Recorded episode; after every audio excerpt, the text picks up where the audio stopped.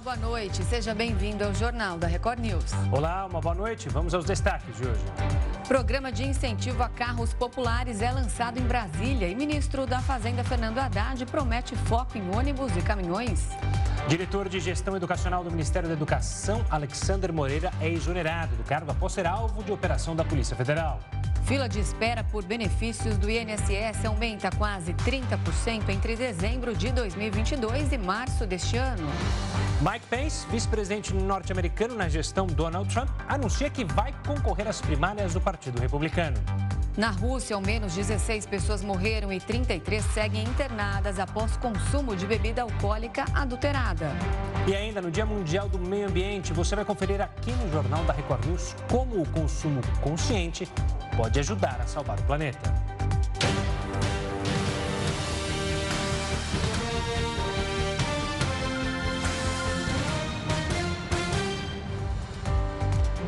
O encontro do presidente Lula com líderes partidários do Congresso Nacional não aconteceu.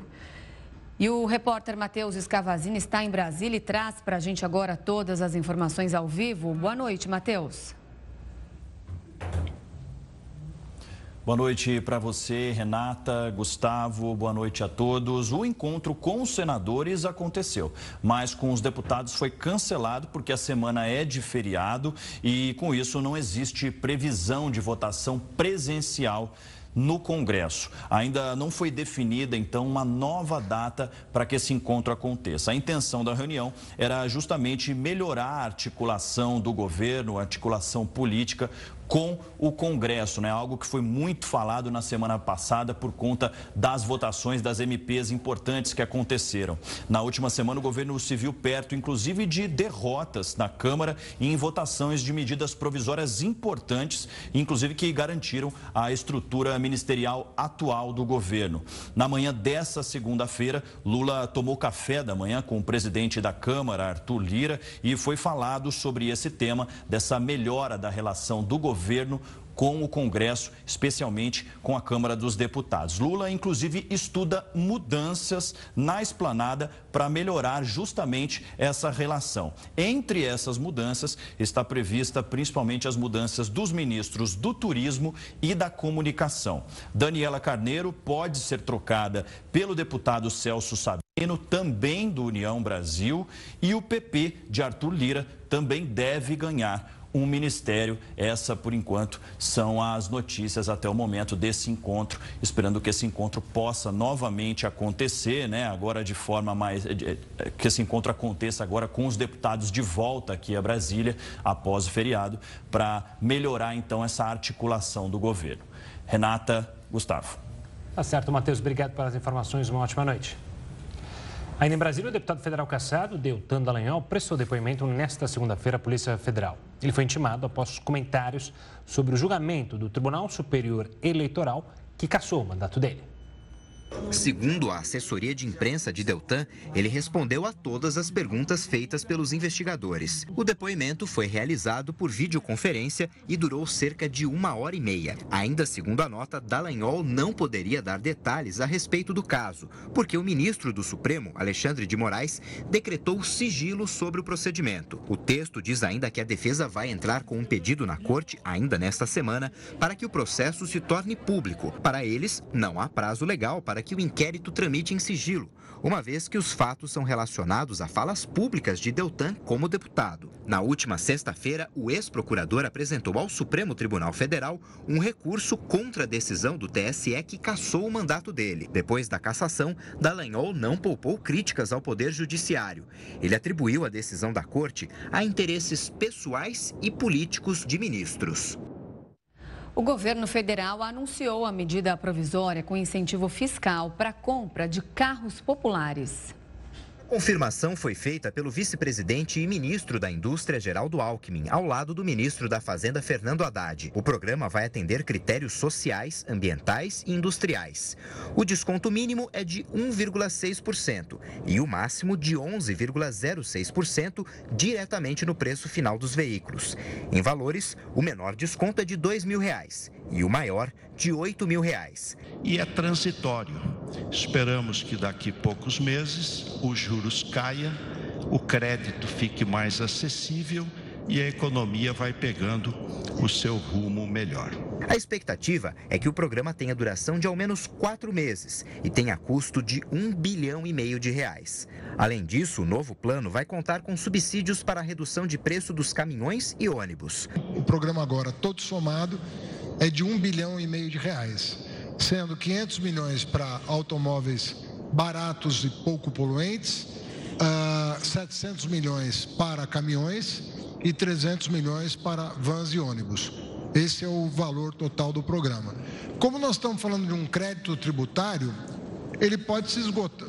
Se Deus quiser, se esgota rápido. Né? Se tudo ajudar, é para esgotar esse crédito rapidamente. Então, quando bater em um bilhão e meio, o crédito está, é, o programa está encerrado. Para arcar com as medidas anunciadas, o governo vai antecipar a volta do imposto federal sobre o óleo diesel. Uma parte da alíquota será retomada em 90 dias e o restante vai voltar em janeiro do ano que vem. E a General Motors anunciou nesta segunda-feira a suspensão da produção para todos os setores da fábrica de São José dos Campos, no interior paulista. O comunicado foi feito pela montadora ao Sindicato dos Metalúrgicos. A decisão acontece cinco dias após a multinacional anunciar uma parada de 10 dias. Inicialmente, somente para os trabalhadores envolvidos na produção de um carro específico. Agora, a GM estendeu o chamado day off para toda a unidade, atingindo então os metalúrgicos da produção de motores dos veículos, além de funcionários do setor administrativo. Apesar da parada, que deve acontecer entre os dias 12 e 23 de junho, os trabalhadores serão remunerados normalmente, mas os dias de ausência precisarão ser compensados.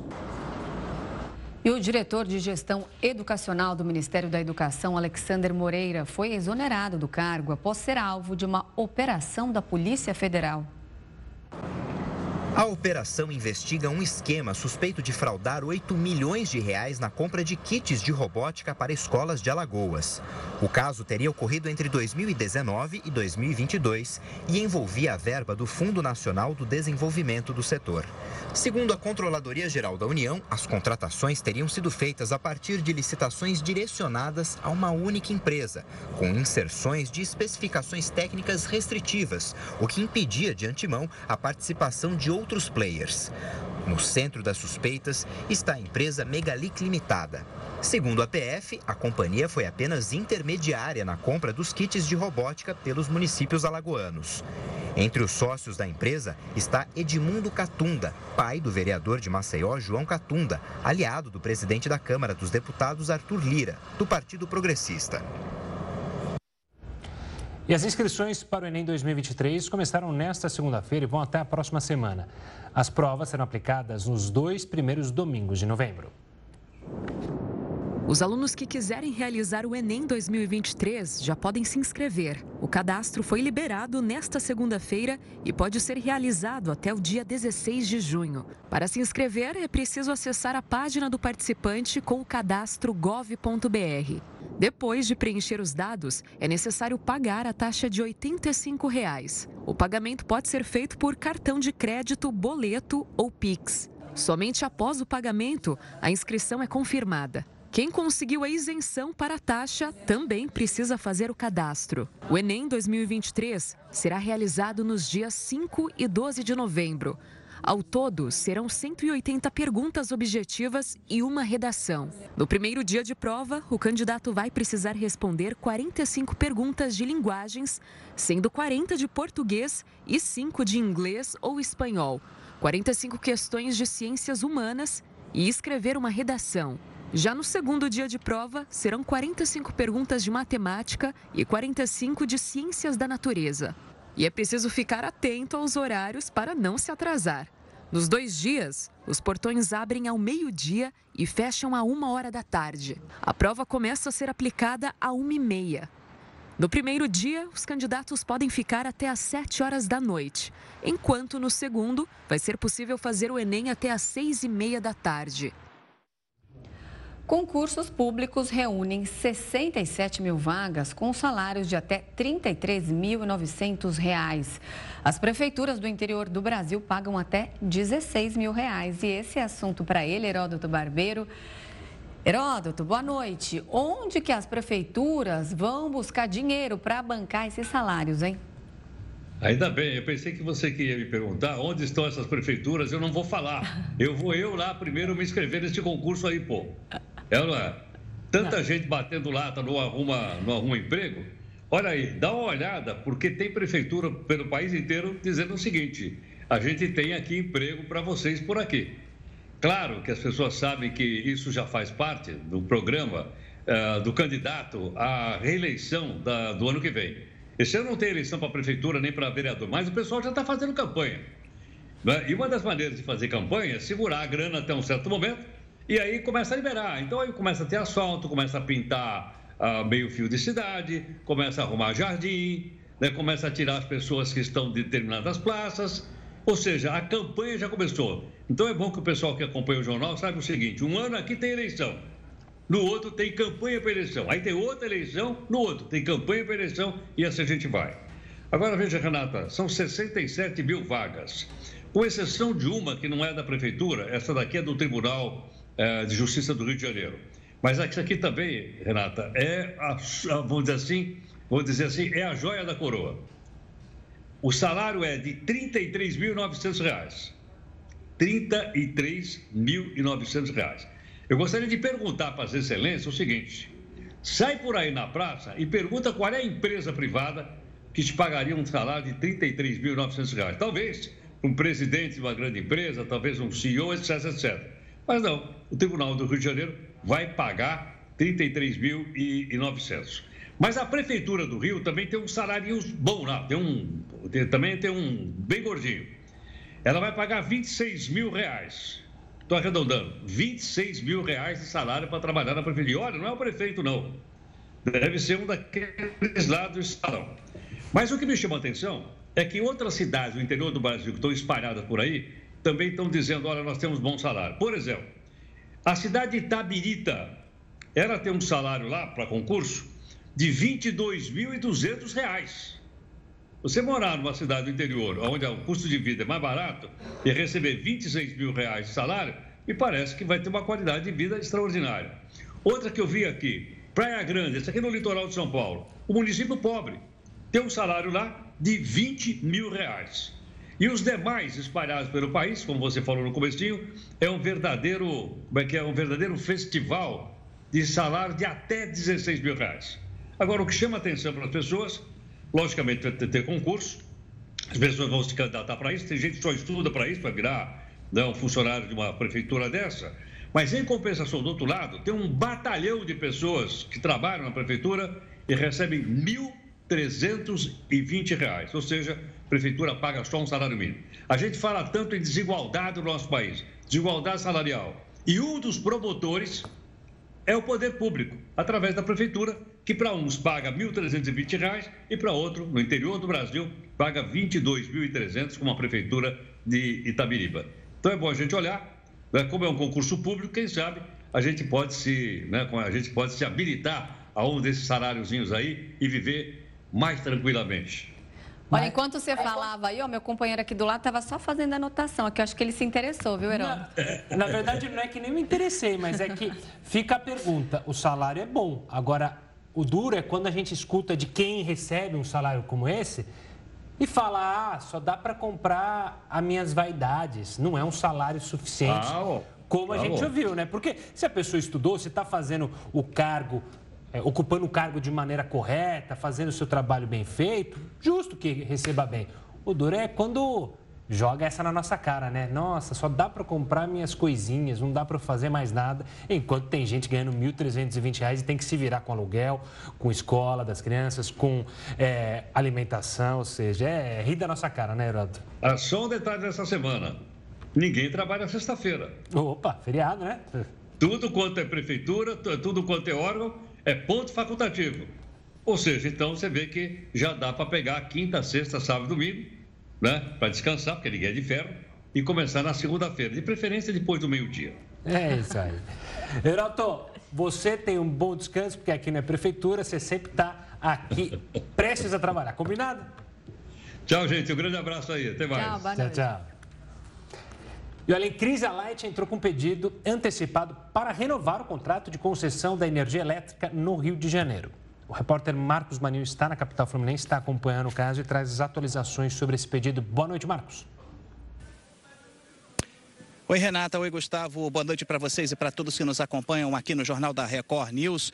Menos de um mês depois de entrar com um pedido de recuperação judicial, a Light, concessionária de energia aqui da capital fluminense, entrou com um pedido de renovação do contrato. Quer que essa concessão seja renovada por mais 30 anos. O atual contrato vence em junho de 2026 e o governo do estado tem o prazo de um ano e meio para decidir se vai ou não renovar o contrato da concessionária. Atualmente, a Light tem uma dívida de 11 bilhões de reais. Os advogados da empresa alegam que os constantes furtos de energia resultaram nessa crise enorme. 11 bilhões de reais é o tamanho da dívida e a empresa quer renovar a concessão por mais 30 anos. Eu volto com vocês aí no estúdio. Obrigada, Marcos, pelas informações. Agora vamos ao cenário internacional, porque o ex-vice-presidente dos Estados Unidos, Mike Pence, lançou a pré-candidatura à presidência do país. Pence afirmou que vai concorrer nas primárias republicanas para a eleição de 2024. O político deve enfrentar o ex-presidente Donald Trump, de quem ele foi vice e era aliado. Pence rompeu com Trump quando o republicano tentou anular os resultados da eleição de 2020, vencida por Joe Biden. O número de pré-candidatos pelo partido deve passar de 20. Recentemente, o governador da Flórida, Ron DeSantis, também anunciou que vai concorrer. Pelos democratas, o presidente Joe Biden confirmou que vai disputar a reeleição no ano que vem. Ainda a respeito da pré-candidatura de Pence à presidência dos Estados Unidos, a gente conversa agora com Leonardo Paz Neves, cientista político e pesquisador do Núcleo de Inteligência Internacional da Fundação Getúlio Vargas. Leonardo, uma ótima noite, obrigado pela participação aqui conosco. O nome de Mike Pence era um nome já ventilado para concorrer às primárias e tem força suficiente para almejar, se não a vitória, uma disputa de fato para esse nome é, da oposição ao atual governo? Tudo bom, gente? Boa noite, Gustavo. Boa noite, Renato, e a todos que nos assistem. Bom, o Michael Pence já estava um pouco precificado que ele entraria de fato sim na disputa. Ele está mais ou menos se localizando como um candidato anti-Trump ou uma alternativa ao Trump desde o final das eleições, é, onde ele perde junto com o Trump. Em 2021, antes do, do, das primeiras pesquisas do Partido Republicano, de ver quem seria de fato uh, o próximo, enfim, candidato republicano, ele aparecia como um potencial peso pesado se o Trump não participasse. Nesse momento, e aí nas últimas eleições, que a gente chama de midterms, que é no meio do caminho ali das eleições presidenciais, o Michael Pence vem caindo dramaticamente nas preferências das pesquisas.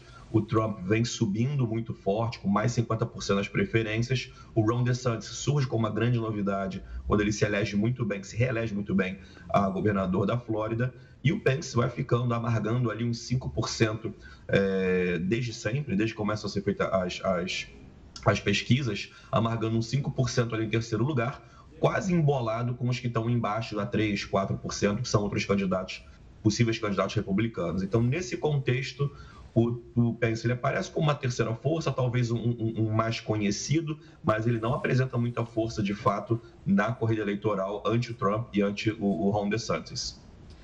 Ele é um político conservador que esteve à frente ali de medidas polêmicas quando foi governador. Você pode relembrar essas medidas para a gente dizer de que forma isso pode atrapalhar ou até ajudar nessa pré-candidatura? Sim, o, eu acho que de todos eles, o, o, o, quem é conservador de verdade, assim, na vida toda, raiz mesmo, é o Pence. O Pence ele vem advogando uma, uma agenda conservadora que lida com o direito religioso, o direito religioso um pouco na linha de, de permitir com que determinadas religiões fizessem algum tipo de ação é, é, que limitasse acesso à comunidade LGBT. É, ele é muito crítico em relação ao aborto. É, enfim, ele tem uma série de políticas que a, a, advoga a, a ensino privado. Então, ele tem sido um conservador de verdade há muito tempo, não é uma novidade.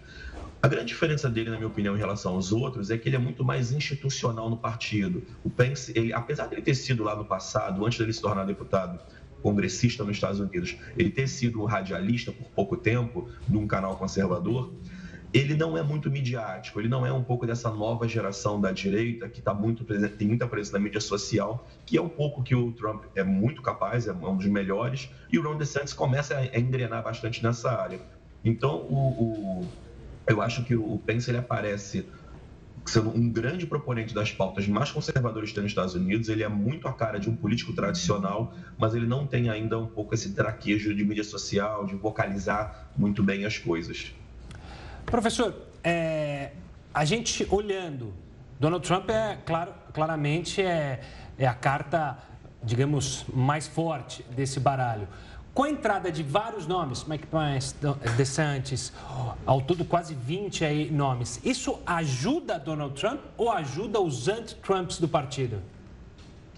É, na realidade, é normal você ter esse conjunto muito grande de, de proponentes a entrar na corrida presidencial, né? Comum, 15, 20, enfim, por aí quase todos eles somados, os, todos eles, tirando os três primeiros, não somam 5%, ou sei lá, somam, não somam 10%, dependendo do ano. Nesse ano, eu acho que pense para baixo deve somar algo como 15%. Então, não são, de fato, é, muito relevantes. Eu acho que quem briga ali realmente são os três primeiros.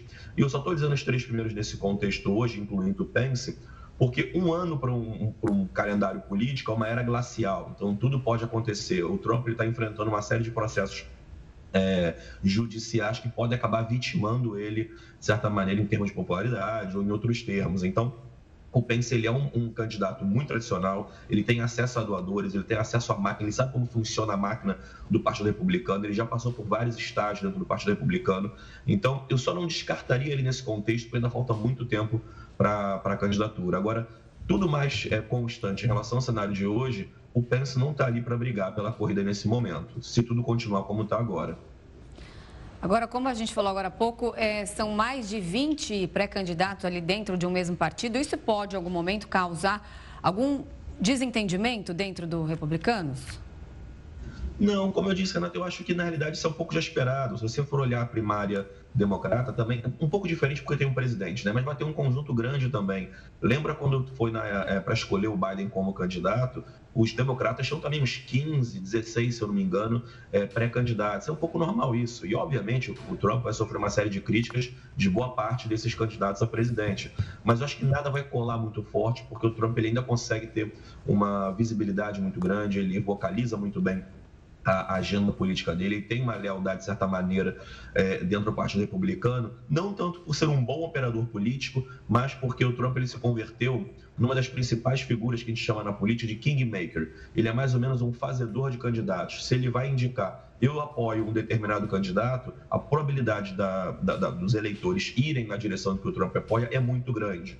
Então, isso faz com que ele seja muito forte no Partido Republicano ainda. Eu não acho que essa quantidade de pulverizada de candidatos nesse estágio da primária vai machucar muito ele. Até porque a probabilidade de muitos deles acabarem desistindo até chegar à primária de fato vai acabar é, acontecendo porque demanda muito dinheiro para você fazer uma campanha política. Então, muitos lançam nomes, vem quem cola mais ou menos, e no final os doadores, os doadores tradicionais republicanos vão acabar afunilando os recursos entre ali os principais candidatos. Professor, para fechar, olhando o lado dos democratas, como você mencionou, o presidente Joe Biden quer tentar a reeleição. E se a gente olhar, voltar no tempo, a grande expectativa era que a sua sucessora, na verdade, fosse Kamala Harris, que fosse ali é, a mulher para justamente talvez renovar o Partido Democrata, ter uma imagem mais jovial, mas ela não decolou é, popularmente. Vendo isso e olhando o cenário atual, Joe Biden de fato se sente mais forte para uma reeleição ou há ainda muita, muito olho torto para uma possível reeleição de Joe Biden dentro dos democratas? É, eu acho que nesse contexto, como você bem colocou, a Kamala Harris ela surge na, como vice-presidente como um pouco já uma preparação para a próxima eleição. Ela não, é, ela não é escolhida porque ela vai agregar muitos votos, de certa maneira, é, é, para o Biden. Quer dizer, quem ia votar no Biden já votaria nele, independente da Kamala Harris ser é, sua vice-presidente ou não, pelo menos na minha opinião. É, o que eu acho que vai acontecer é, com a Kamala é pensar em tentar prepará-la, de certa maneira, para ser a sucessora do Biden.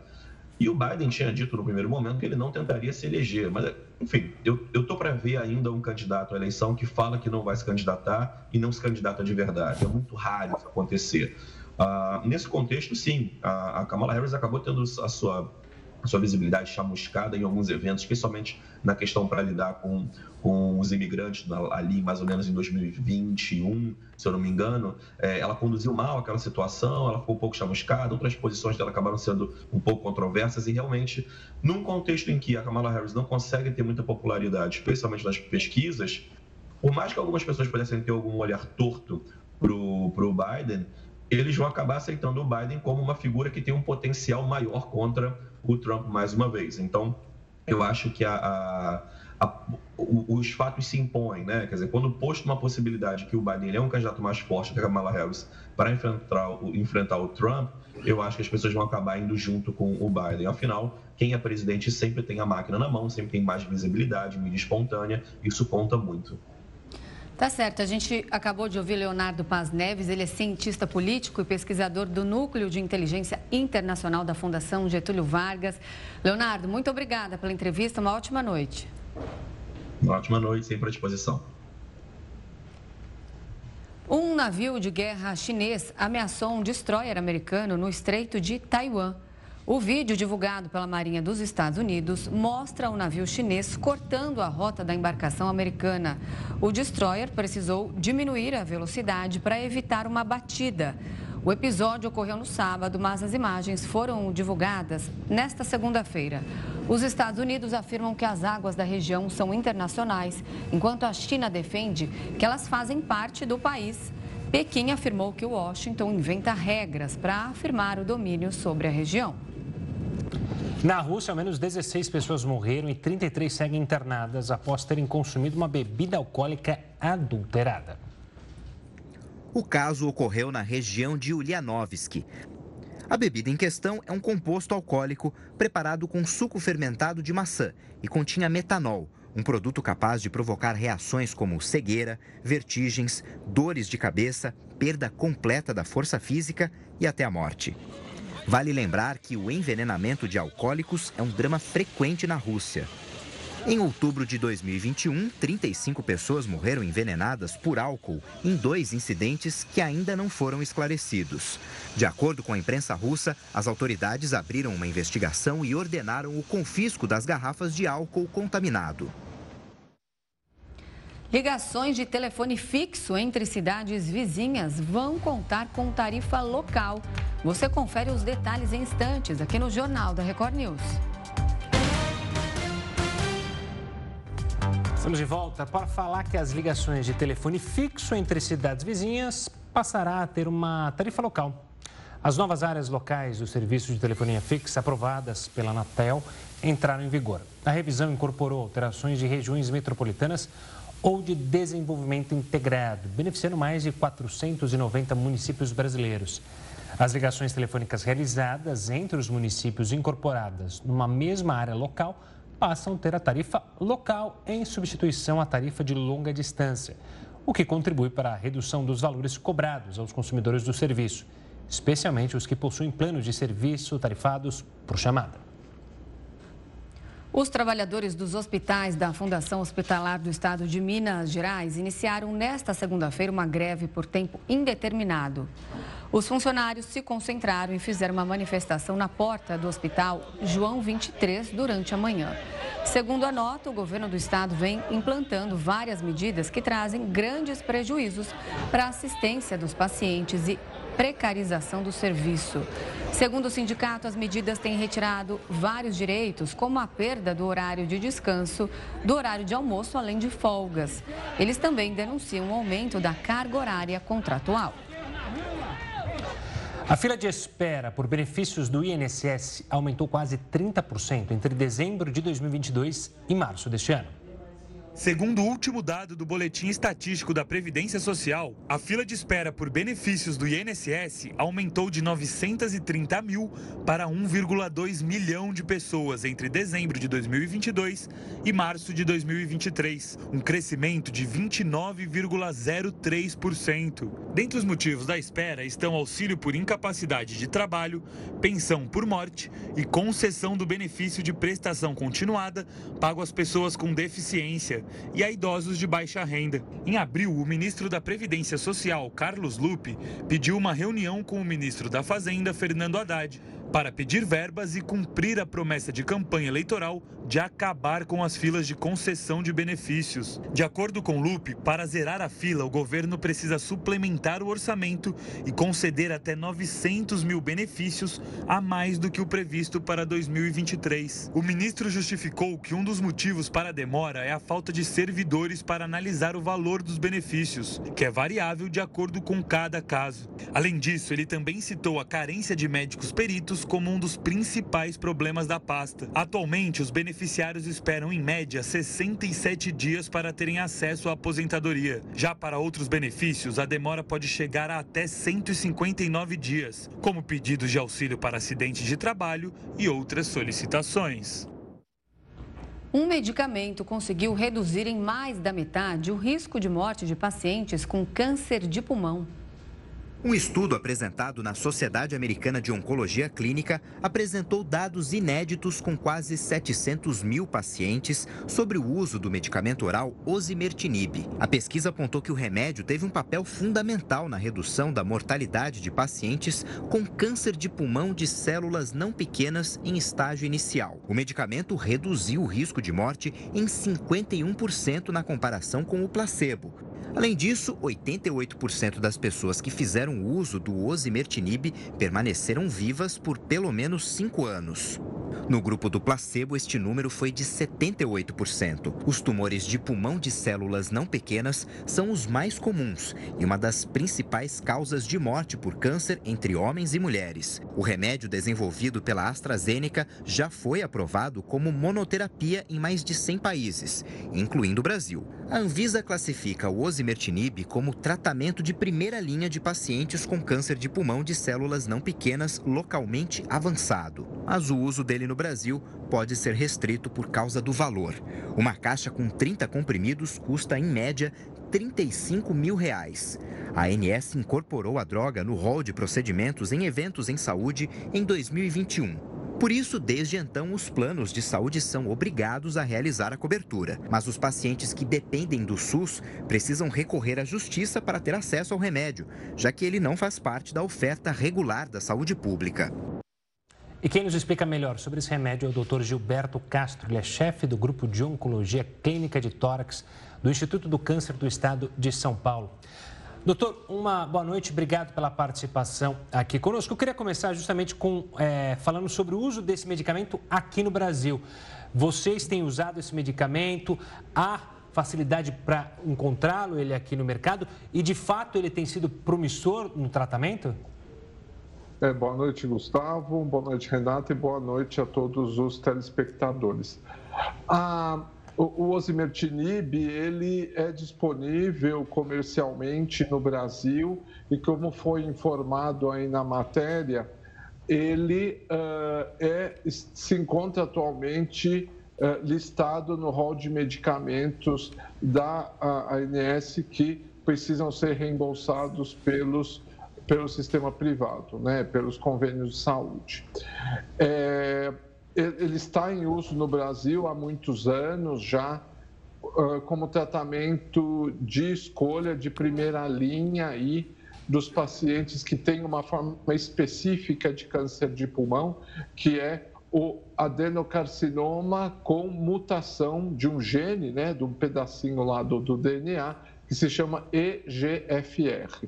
Não é? Resumindo, uh, esses pacientes com esse tipo de câncer de pulmão, e os números brasileiros uh, sugerem que cerca de uh, um paciente a cada cinco com câncer de pulmão de células não pequenas tem essa mutação, ela basicamente funciona como uma fogueira que não para de alimentar a proliferação lá das células do tumor. Então, a hora que você vai lá e desliga essa fogueira, o tumor para de crescer. Então, ela é uma medicação muito importante no tratamento desses tumores com a mutação do EGFR. Ah, o que foi mostrado ontem lá nos Estados Unidos, em Chicago, foi o uso naqueles pacientes que operaram, ou seja, tinham um tumor localizado que foram tratados com cirurgia, com intenção curativa, ou seja, eram pacientes que uh, estavam sendo tratados com finalidade de cura. E depois dessa cirurgia, uma porcentagem, cerca de 60% deles também receberam quimioterapia e daí recebiam o osimertinib ou o placebo por três anos. E num segmento aí de cerca de cinco anos desses pacientes, a gente teve aí uma redução do risco de morte de 51%, que é muito promissor é, para essa população em geral. Algumas perguntas ainda permanecem: se todos os pacientes precisam usar, quais são os que realmente vão se beneficiar, porque vamos lembrar que é uma medicação que tem efeitos tóxicos, não é? Ela é uma medicação muito segura, mas ela não é isenta de efeitos tóxicos e tem a questão do acesso, que como já foi dito aqui, é uma medicação uh, de um custo bastante elevado. Mas ah, sem dúvida é um avanço aí em direção a curar um maior número de pacientes com essa forma de câncer de pulmão. Doutor, duas questões que eu queria te perguntar. Uma é, então, em qual momento esse remédio precisa ser tomado? É depois daqueles tratamentos de praxe, de quimioterapia, radioterapia e, depois de cirurgia, em caso, quando ela é indicada? Se, se ele ser remédio, ele só entra depois de que tudo já foi feito. É, primeiro é, seria isso. E, e, e, você falou do tipo do câncer de pulmão. Pelo que eu entendi, não é para o tipo mais comum, é isso?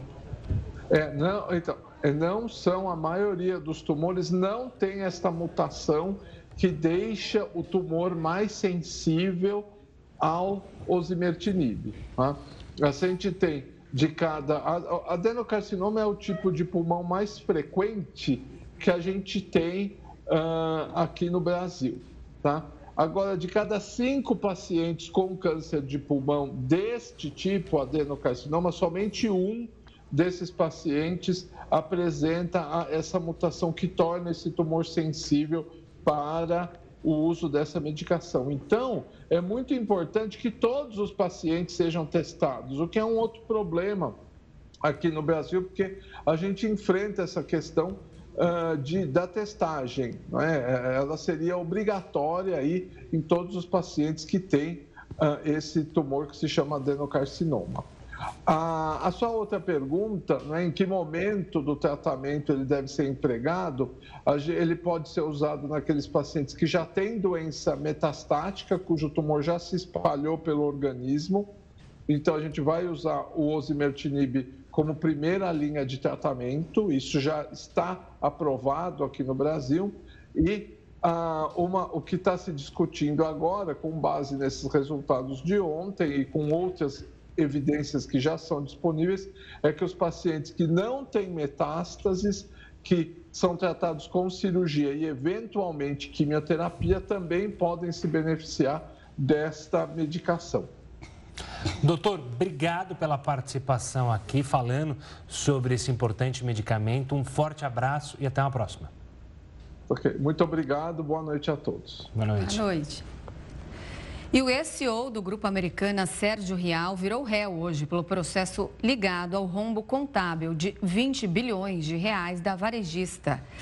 Rial é acusado de não ter feito uma comunicação acessível ao público investidor, o que viola o artigo 155 da lei da SA sobre o dever de lealdade do administrador de companhia aberta.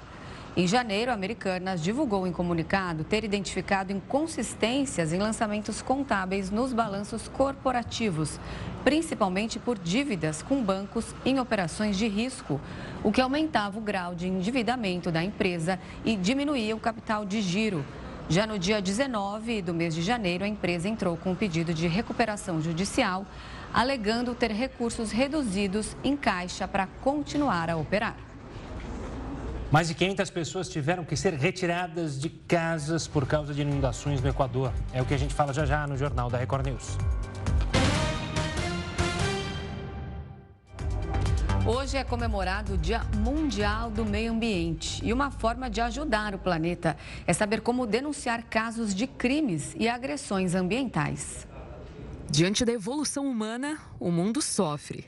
Desmatamento, queimadas, poluição e o desequilíbrio do ecossistema como um todo que faz o planeta pedir socorro. As ações do ser humano fazem com que sejamos considerados um fator de risco para a natureza, e apesar de ser um assunto muito falado, poucas são as atitudes para mudar esse cenário. Mas, antes de tudo, é necessário que cada um faça a sua parte. E mais do que isso, saiba quem recorrer quando estiver diante de um crime ambiental. Em 1998 foi criada a chamada Lei de Crimes Ambientais. Ela dispõe de sanções penais e administrativas de condutas lesivas ao meio ambiente. E tem como pilar alguns princípios como prevenção, precaução, preocupação e cooperação. Essas normas e diretrizes apresentam políticas públicas para aplicações de penalidades para quem prejudicar qualquer espaço ambiental. Em relação à lei de crimes é, ambientais, ela ao meu ver, ela já nasceu defasada, né? Então, a, a tipicidade está perfeita, mas a punibilidade, que são as penas, são muito baixas. E lembrando que os danos causados ao meio ambiente, eles são de caráter coletivo. Eu acredito que ela deveria ser reformulada, sim, com agravando mais as penas para justamente fazer com que essas, essas atividades lesivas ou os, os, próprios, é, os próprios agentes que cometem esses ilícitos possam ser punidos. Atualmente, o Brasil oferece vários canais de denúncias.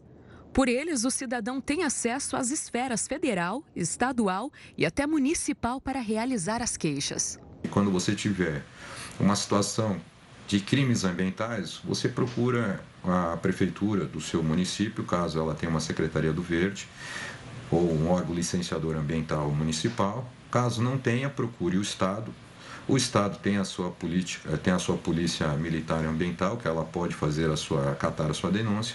Não tendo isso, também você pode fazer pela, pelo IBAMA, lembrando que o agente causador do dano pode ser autuado pelos três órgãos é, é, os três órgãos ambientais, municipal, estadual e federal, não tendo nenhum resultado nesse sentido, busca-se um Ministério Público onde tem os promotores do meio ambiente, tanto na esfera federal como na esfera é, estadual, que tem muito mais êxito na sua atuação. Então, não deixe de denunciar uma ação criminosa ambiental por fato de você ter denunciado e não ter tido logrado êxito. E nesse dia de conscientização, o Instituto Acato fez um alerta importante. O brasileiro consome durante a vida o equivalente a 160 andares de recursos naturais. Para entender mais sobre o consumo consciente, a gente conversa agora com a Bruna Tiusso, gerente de comunicação do Instituto. Bruno, uma ótima noite. Obrigado pela participação aqui conosco para falar de um assunto importantíssimo, pegando como gancho essa data tão importante. Primeiro, acho que muita gente que está em casa tem noção de que se consome demais. Mas como que a gente pode definir o consumo consciente? Porque falar consumo consciente é fácil, mas entender como ele funciona é um pouco mais complexo. Exato. Primeiro, obrigada pelo convite. Enfim, o consumo consciente tem tudo a ver com o dia de hoje, dia do meio ambiente. A gente costuma apresentar o consumo consciente como um caminho que nós, indivíduos, temos para contribuir justamente para a sustentabilidade e a preservação do meio ambiente.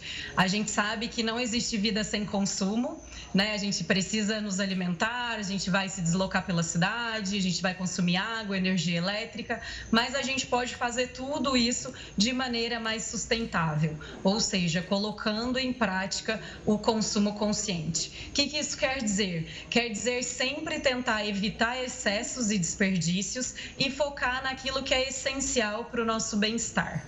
Toda vez que a gente consegue reduzir excessos e desperdícios, a gente está gerando menos impacto negativo para o meio ambiente e, consequentemente, também para as outras pessoas, ou até mesmo gerando impacto positivo para o meio ambiente e para as outras pessoas também.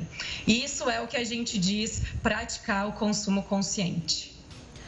Bruna, tem muita gente que fala assim: ah, mas se apenas eu mudar minha atitude, não vai ter uma reação lá na frente, a gente não vai ver resultados.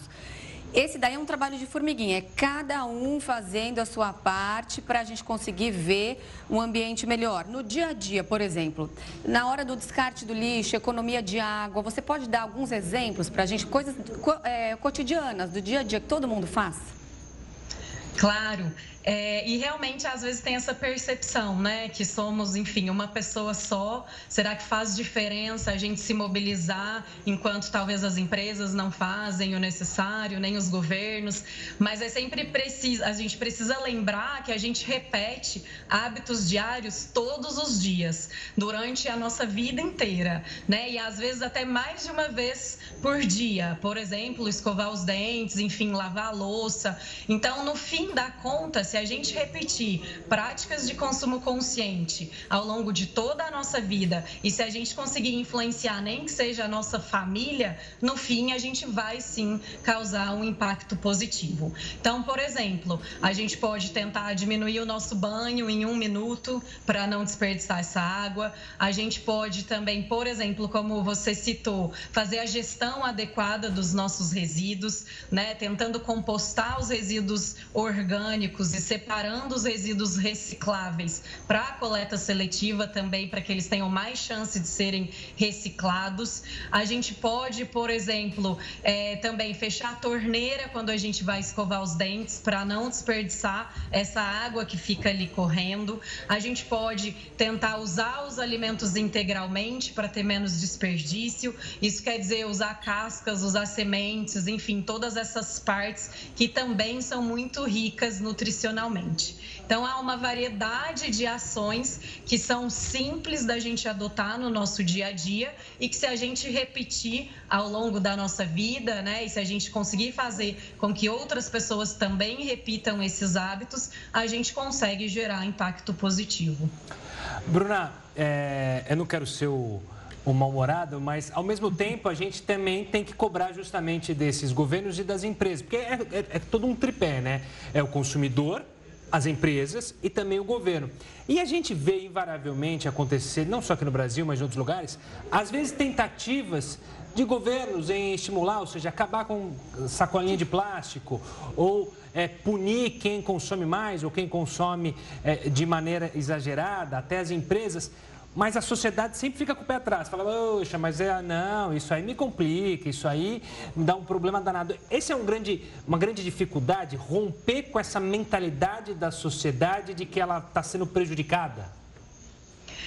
Sim, e é justamente por isso que a gente usa o termo consumo consciente, porque a gente precisa criar na sociedade, em cada indivíduo, a consciência né, sobre o seu consumo e os impactos de cada ato de consumo. Então, é claro, assim, as nossas pesquisas aqui no Acatu também mostram quando a gente pergunta para uma pessoa por que, que ela não pratica um hábito de consumo consciente. A primeira barreira é o esforço, a necessidade de esforço, seja no preço quando a gente está falando em comprar produtos mais sustentáveis, seja no esforço de sair ali do seu, da sua zona de conforto, de ter que fazer essa mudança de hábitos e comportamentos. Então, claro, a gente precisa dos governos e das empresas ajudando na educação dos consumidores, né, para que seja criada essa consciência, para que cada um entenda que um ato de consumo também é um ato de cidadania, uma vez que a gente está falando em uso de recursos naturais que é de todo mundo, uma vez que a gente está falando em geração de poluição, de resíduos, que também atinge a vida de todas as pessoas. Então, sim, a gente precisa investir em educação, a gente precisa investir em infraestrutura, em políticas públicas, para de fato a gente conseguir viabilizar a prática do consumo consciente. A gente sempre fala que não estamos colocando mais um fardo nas costas do consumidor, mas a gente precisa também que cada pessoa entenda que um ato de consumo gera impactos para daí sim ela conseguir mudar o seu comportamento em prol de hábitos mais sustentáveis. Falando exclusivamente sobre o consumo, é, a gente vê também muitas pessoas comprando os alimentos é, com agrotóxicos por causa do preço dos produtos orgânicos, por exemplo. É uma forma. A gente sabe que é uma forma de preservar o ambiente, a gente dando ali um incentivo às pequenas comunidades, a, a, a comprando alimentos orgânicos, mas não deveria haver um meio de baratear esses produtos, por exemplo, para uma grande parte da população também ter acesso? Com certeza, né? E isso a gente consegue via políticas públicas, assim, se a gente pensar de que forma a gente consegue viabilizar o acesso, tanto no acesso em si, de produtos mais sustentáveis, como os, os alimentos orgânicos e outros produtos sustentáveis, chegarem até todas as pessoas, e também o acesso no preço. É claro, né, como eu falei, o preço é uma das maiores barreiras para a adoção de práticas mais sustentáveis. Então, em vez da gente ter o fomento, né, seja em tributos, enfim, o fomento a cadeias produtivas menos sustentáveis, deveríamos ter para as cadeias produtivas mais sustentáveis. E isso vem via políticas públicas. Então, também é muito importante a gente, como sociedade, entender também esse nosso papel de cobrar dos governos essas políticas públicas, esses incentivos também que venham a facilitar o acesso né, a todo mundo, de fato, não deixando ninguém para trás quando a gente quer promover essas práticas mais sustentáveis. Bruna, olhando do lado de empresas, grandes companhias, conglomerados, a gente tem acompanhado nos últimos anos é, um discurso delas mirando justamente consumo sustentável, sustentabilidade. A gente pode dizer que as empresas já estão conseguindo sair do discurso para aplicar na prática ou ainda está muito no discurso e pouco de fato sendo feito? Sim. Olha, a gente consegue ver uma mudança, sim. Acho que a gente está num momento de transição e também costumamos falar que as empresas estão mudando ou pelo amor ou pela dor. Né? Tem muitas empresas que já nasceram com a sustentabilidade no seu DNA, muito pautadas né, na, na estratégia de negócios, mesmo com esses critérios ESG e de sustentabilidade.